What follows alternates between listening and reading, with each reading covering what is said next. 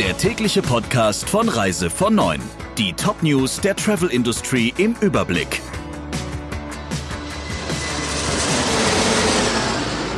Mein Name ist Jennifer Hess. Einen schönen guten Morgen. Lufthansa muss die Germanwings Opferfamilien nicht entschädigen. Das Landgericht in Essen hat eine Klage von Hinterbliebenen zurückgewiesen. Es geht um den Absturz in den französischen Alpen am 24. März 2015, als der depressive Co-Pilot die Maschine absichtlich gegen einen Berg gelenkt hat. Alle 150 Menschen an Bord sind gestorben. Nach Meinung der Kläger hätte der Co-Pilot gar nicht erst ins Cockpit kommen dürfen. Die Lufthansa sagt aber, dass das Unternehmen nichts von dessen Erkrankung wusste, wegen der ärztlichen Schweigepflicht. Deshalb sei das Unglück nicht vorhersehbar gewesen. Das Gericht hat entschieden, dass weder die Flugschule noch die Lufthansa für die fliegerärztliche Untersuchung des Piloten zuständig war. Das sei eine staatliche Aufgabe des Luftfahrtbundesamtes. Der Tiroler Aktivreiseveranstalter Asi-Reisen stellt auf seiner Website neuerdings Details zum Reisepreis sichtbar dar. So können Reisende erfahren, welcher Anteil des Reisepreises in die lokale Wertschöpfung der Destination fließt und wie viel der Veranstalter selbst verdient. Darüber hinaus werden weitere Bereiche wie die Anteile für Flug, Steuern, internationale Services und Kosten für Vertrieb und Operations abgebildet. Firmenchef Ambros Gasser sagt, dass Asi-Reisen mit dieser Transparenz Transparenz eine konsequente und messbare Strategie zur Verbesserung der eigenen Nachhaltigkeit verfolgt.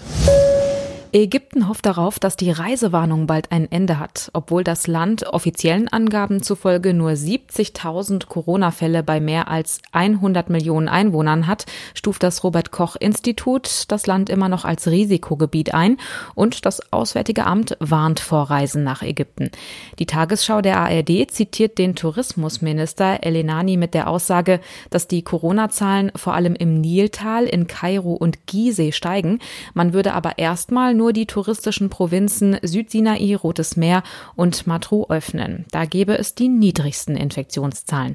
Allerdings gibt es bei den Zahlen ein Problem. Dem Bericht zufolge hat die ägyptische Regierung klargemacht, dass man mit hohen Geld- und Haftstrafen rechnen muss, wenn man den offiziellen Zahlen widerspricht. Die US-Fluglinie American Airlines hat angekündigt, die Mittelsitze in ihren Fliegern ab diesem Monat nicht mehr freizulassen.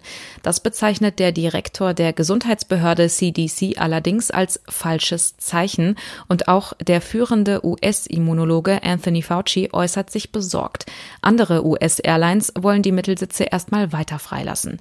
Während die Fluggesellschaften in Deutschland und weiten Teilen Europas den freien Mittelsitzen durchgängig eine Absage erteilt haben, verfolgen die die Airlines in den USA zumindest vorübergehend diese Strategie, um die Sicherheitsabstände zu gewährleisten. Tahiti und seine Inseln öffnen für internationale Touristen. Am 15. Juli fällt die Quarantänepflicht für Besucher weg. Via Paris gibt's dann auch wieder Flüge nach Französisch-Polynesien. Ohne negativen Corona-Test kommt aber keiner an Bord. Derzeit gibt's in dem französischen Überseegebiet zwei aktive Fälle. Deshalb hat die Regierung beschlossen, die Grenzen wieder zu öffnen. Tahiti, Bora Bora und Co. bleiben aber vorsichtig. Besucher müssen vor dem Abflug einen Corona-Test machen und das negative Ergebnis am Check-in vorzeigen. Und dieser Test darf auch höchstens 72 Stunden alt sein. Und Während des Fluges herrscht Maskenpflicht. Der Reise von Neuen Podcast in Kooperation mit Radio Tourism. Mehr News aus der Travel Industry finden Sie auf reisevon und in unserem täglichen kostenlosen Newsletter.